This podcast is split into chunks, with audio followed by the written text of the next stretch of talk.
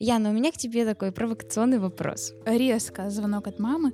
Приходи домой, мы тут такое нашли. Есть такие личные границы. Родители считают нас детьми на протяжении всей нашей жизни. Они мне, как чужому человеку, никогда не признаются в том, что они это делают.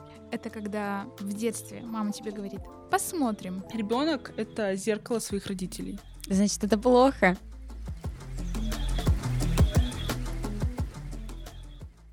Всем привет! Это подкаст «Просто о важном». Здесь мы разговариваем на актуальные и важные темы, которые могут коснуться каждого. Наш подкаст выходит при поддержке медиа-центра ВятГУ. Меня зовут Яна. А меня зовут Варя. И вы наверняка уже посмотрели последний сезон полового воспитания. Кстати, Яна, как тебе? Поделись своими впечатлениями. Вообще, знаешь, мне понравился сезон. Я еще раз убедилась, что это наилучший проект, который способен рассказать вообще про секс и половые отношения легко, с юмором, именно подросткам. Довольно легкий сериал для просмотра. И вообще я бы даже каждую серию разобрала на цитаты. Мы не просто так затронули сегодня этот сериал, ведь одна из основных веток — это отношения Отиса с его мамой. Как раз об этом мы хотим поговорить, а точнее о личных границах, которые нарушаются в этом сериале. Сейчас это довольно популярная тема, особенно она актуальна в отношениях родителей и детей. И сегодня у нас в гостях снова практикующий психолог Людмила Огородникова. Люся, привет! Мы так часто слышим личные границы человека и как их отстаивать. Но про личные границы ребенка в своей семье мы слышим редко. Хотя это одна из важных тем. Но для начала хотелось бы узнать, что вообще такое личные границы.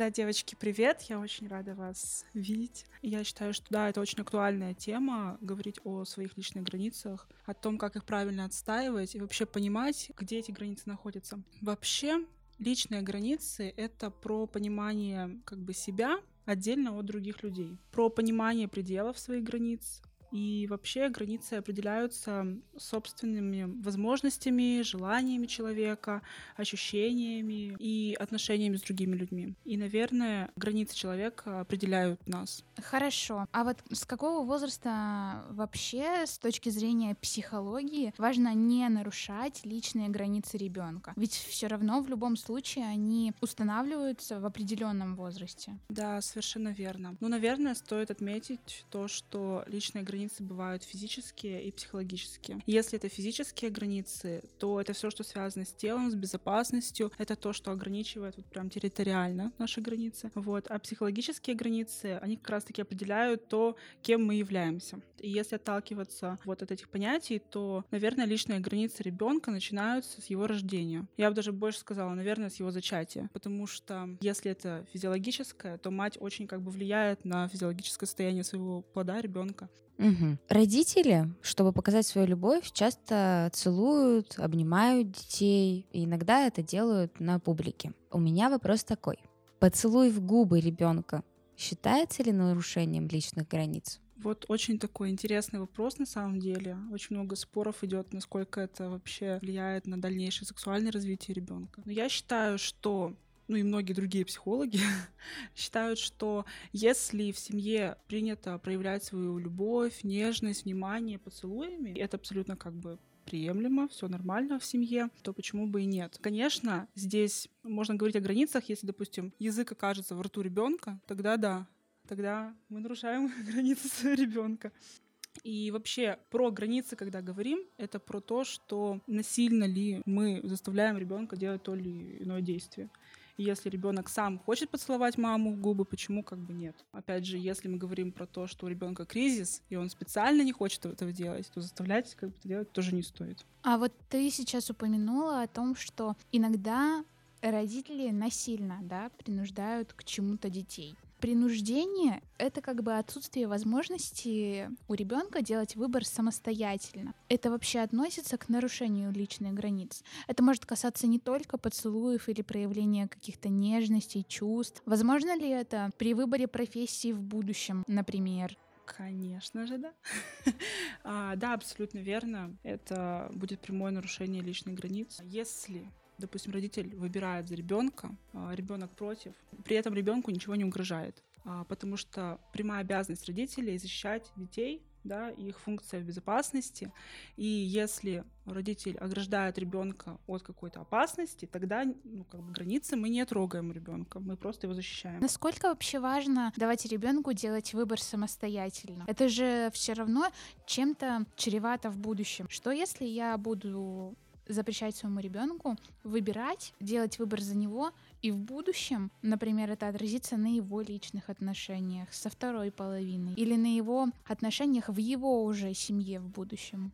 Да, все именно так. Когда родители чрезмерно ограждают своих детей, да, вот это как раз про гиперопеку. Они... Возвращаемся к нашей прошлой теме подкаста. Да, да. Когда родитель ограждает своего ребенка чрезмерно, он думает о том, что ребенок не может по-другому. Он не верит в своего ребенка. Он не верит, что у него есть силы справиться. Допустим, когда ко мне приходят родители на консультации и говорят, что, ну, мой ребенок не может выбрасывать мусор, он не может мыть посуду, хотя ребенку уже 8, и он может за собой выменить чашку спокойно. Получается, такой вопрос возникает. А как вообще формировать у ребенка ответственность, если не давать ему этой ответственности? Может ли ребенок понять, что родители нарушают его личные границы? И с какого возраста? Скорее всего, до подросткового возраста у ребенка вообще нет таких понятий, как личные границы, и он не понимает, что их нарушают, просто он не мыслит такими категориями в принципе.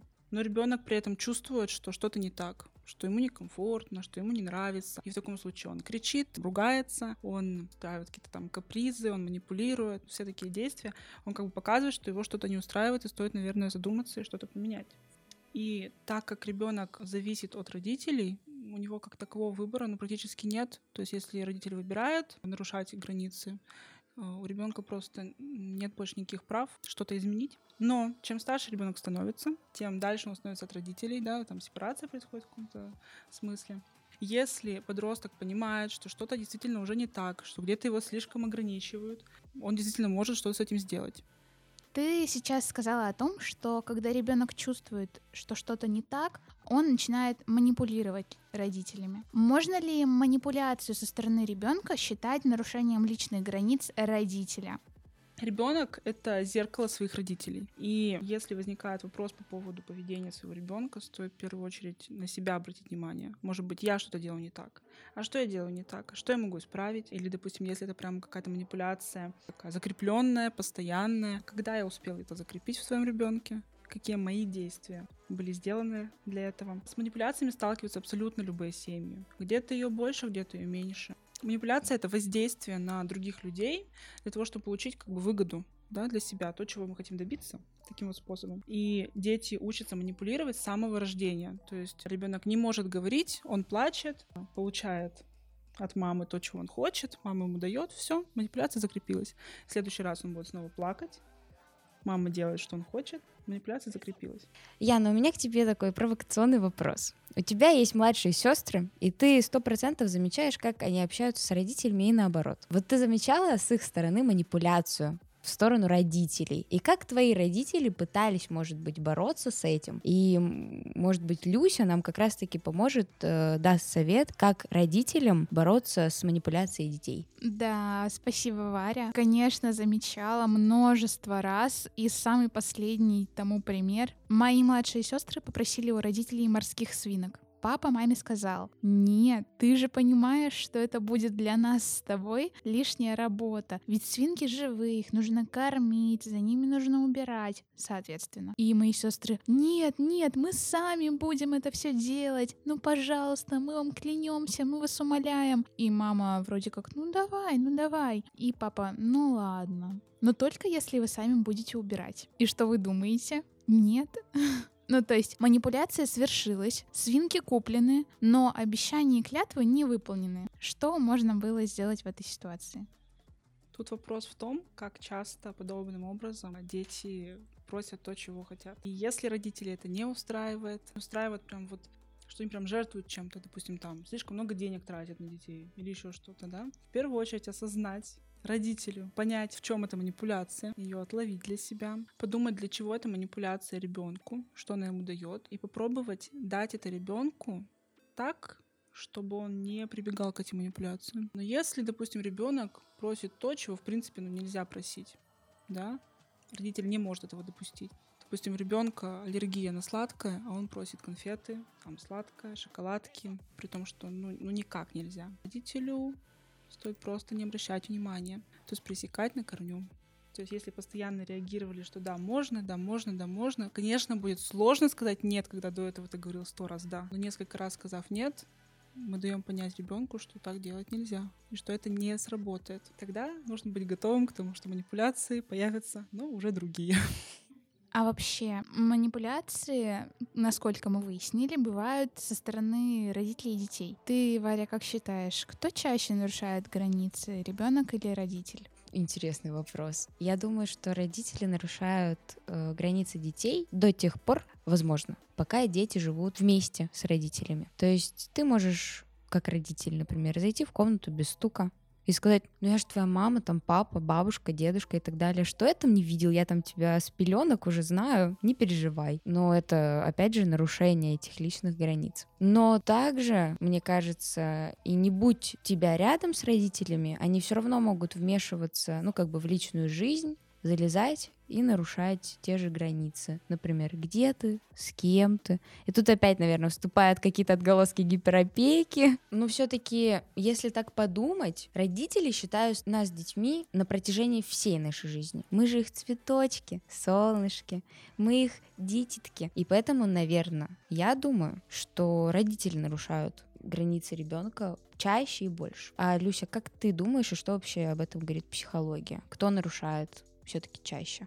Наверное, даже не совсем корректным будет вопрос о том, чаще, не чаще. Но стоит отметить, что у родителей в любом случае больше влияния на детей, так контроля, власти. Поэтому, наверное, да, я соглашусь с тобой. Вообще стоит, наверное, отметить, а что такое вообще нарушение границ? Вот это когда вообще бывает? Как отловить, что вот сейчас нарушают мои границы? Я могу привести несколько примеров.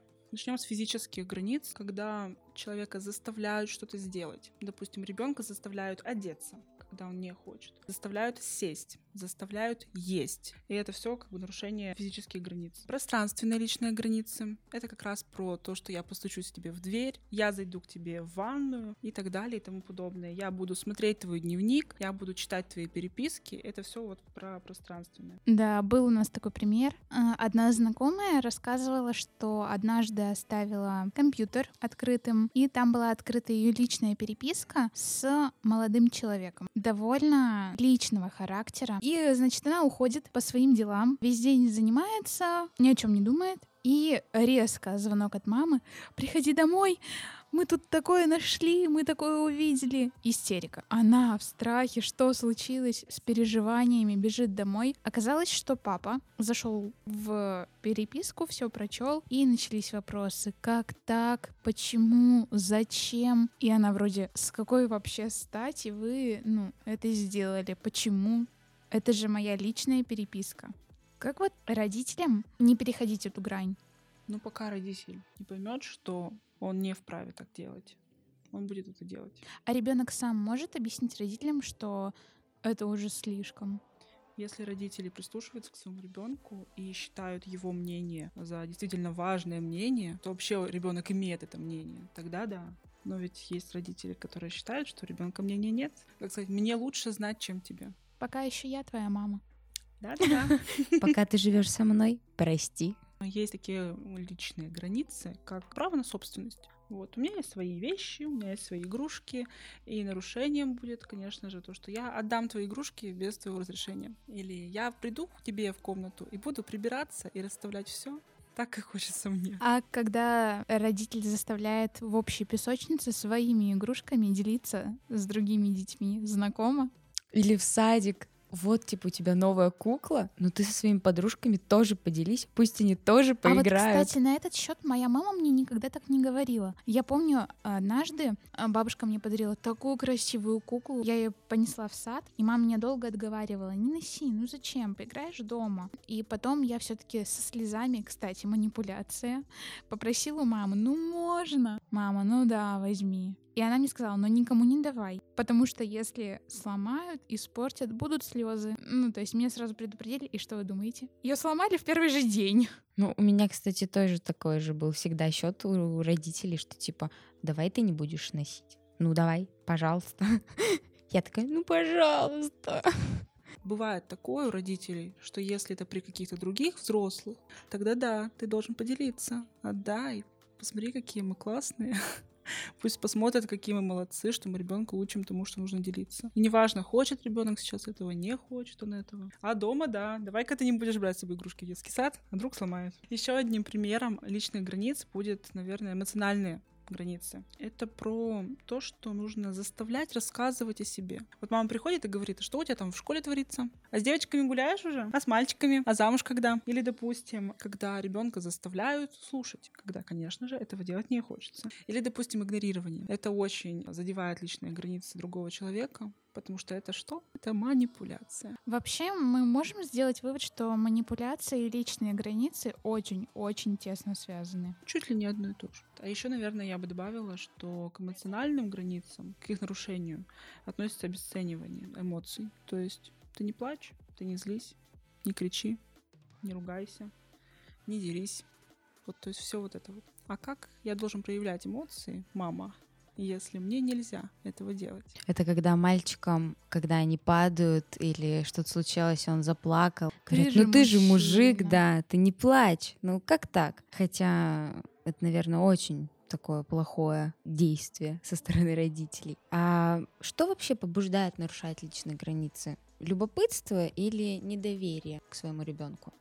Установка внутри родителя по поводу того, что я могу нарушать границы ребенка, это не уважение к своему ребенку. Это не понимание того, что ребенок это отдельная личность, и он имеет право на эти границы.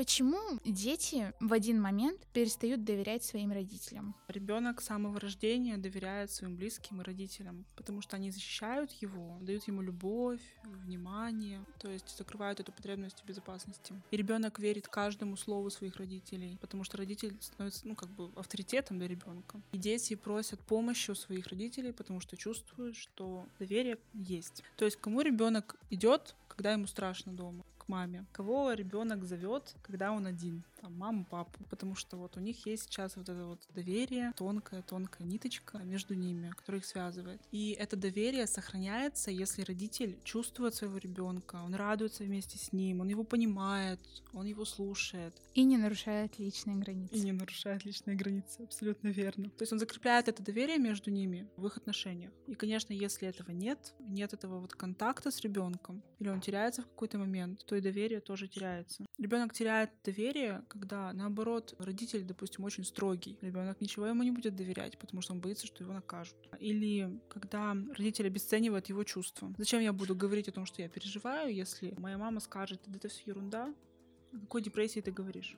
Наверное, еще такой момент, когда родитель говорит одно, а делает другое. В принципе, это даже вот в отношениях с людьми, да, вот тебе пообещали, допустим, что я приду в 8 и опаздывает на 40 минут. Хочется ли с этим человеком снова встречаться? Ну, уже не так сильно. А если эти опоздания постоянные? ты уже не веришь в этого человека абсолютно. И доверяться ему не хочется, и встречаться с ним не хочется. Тут то же самое. Допустим, а, мама обещает своему ребенку, что мы пойдем в зоопарк. И они не идут в зоопарк. Она второй раз говорит, мы идем в цирк. И они не идут в цирк. Хочется ли верить маме после этого? У меня, кстати, мама придумала, наверное, гениальную вещь. Когда я у нее что-то прошу или мы о чем-то договариваемся, она мне говорит: давай посмотрим по факту. Вот наступит этот день.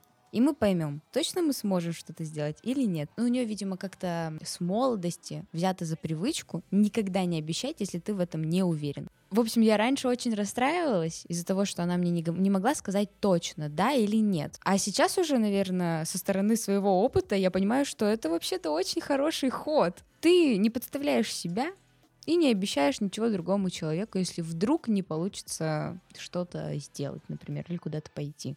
Это когда в детстве мама тебе говорит «посмотрим». Да. И ты обижаешься, а потом ты во взрослой жизни сам начинаешь говорить «посмотрим». Да, на самом деле такой ответ неоднозначный. И у ребенка тоже чувства такие неоднозначные. Тоже нет уверенности, а сбудется, не сбудется. Стоит ли мне этого ожидать или не стоит. То есть как таковой уверенности в этом человеке нет.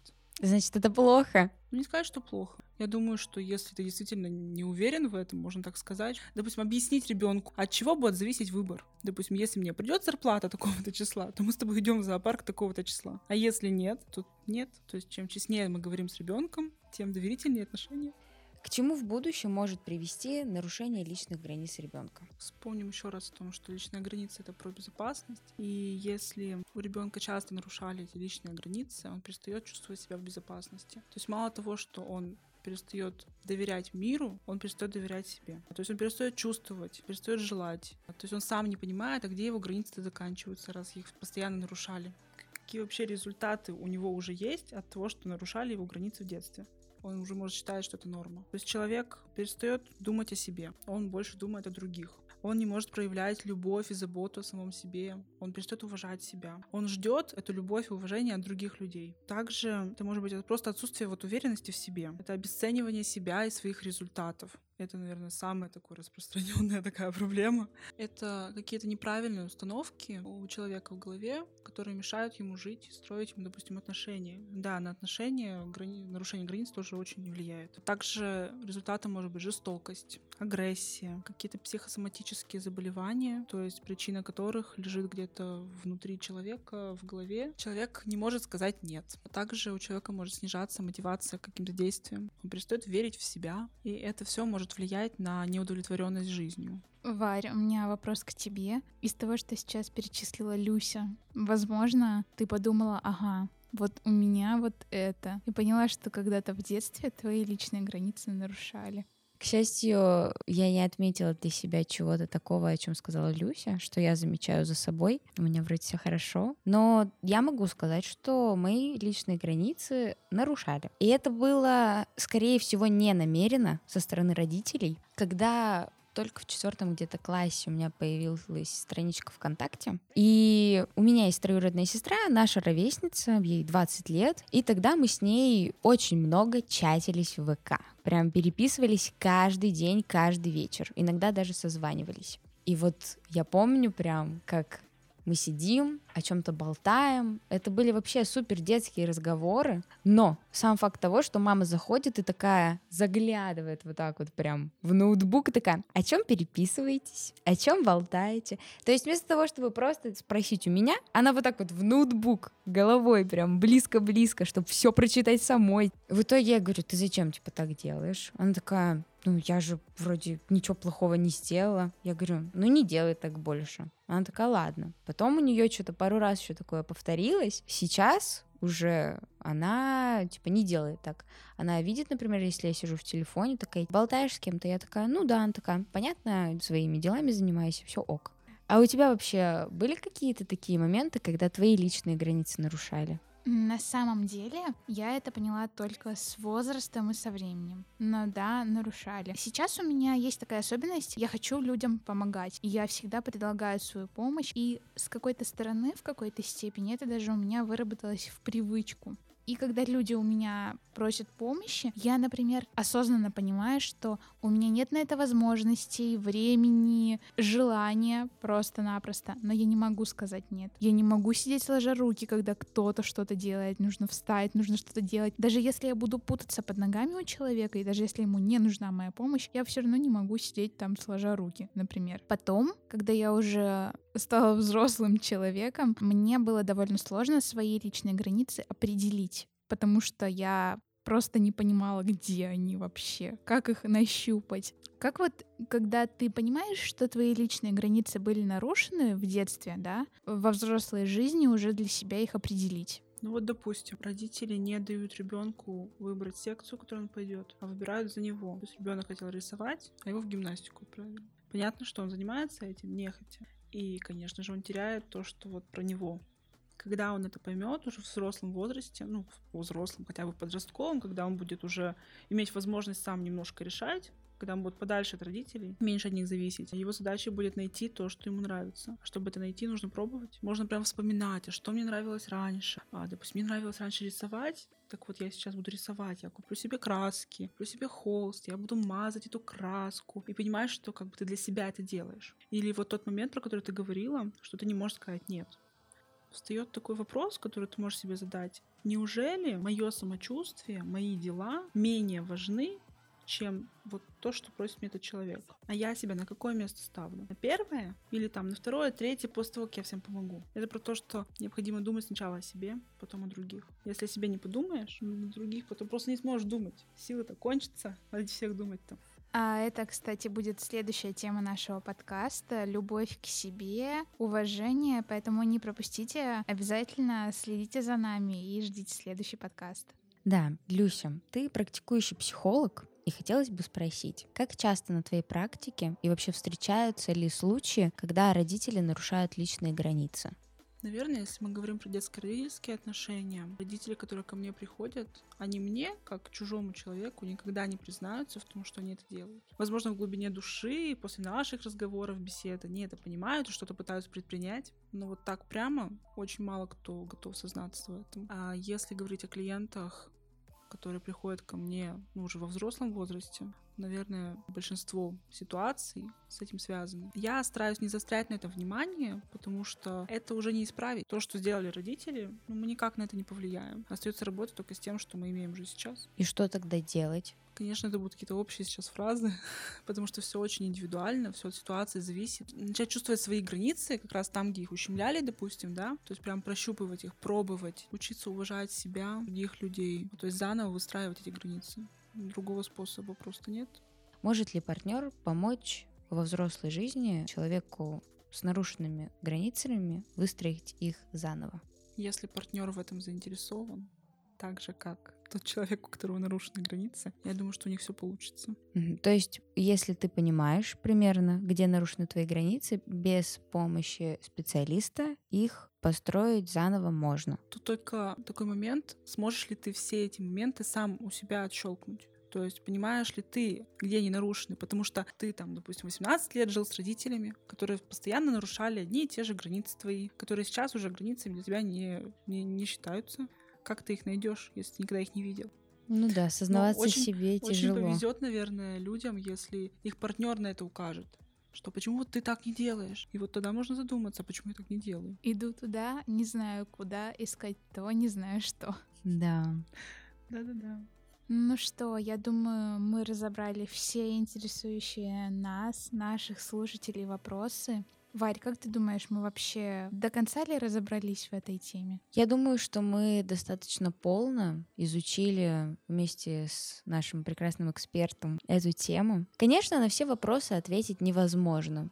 Их может быть очень много, потому что случаев достаточно разных. Но я думаю, что наши слушатели обозначили для себя главные моменты. И если у кого-то были нарушены границы, они не оставят это, а постараются это исправить и жить счастлива. Да, я тоже так считаю. Люсь, спасибо тебе, что ты сегодня была с нами, рассказала нам обо всем, помогла разобраться в этой теме. Думаю, мы будем рады встретиться с тобой, чтобы обсудить наш следующий подкаст. Девочки, спасибо большое, что пригласили. Я была очень рада поговорить на эту действительно актуальную тему. Ну, а мы с вами прощаемся. Всем пока. Пока. Thank you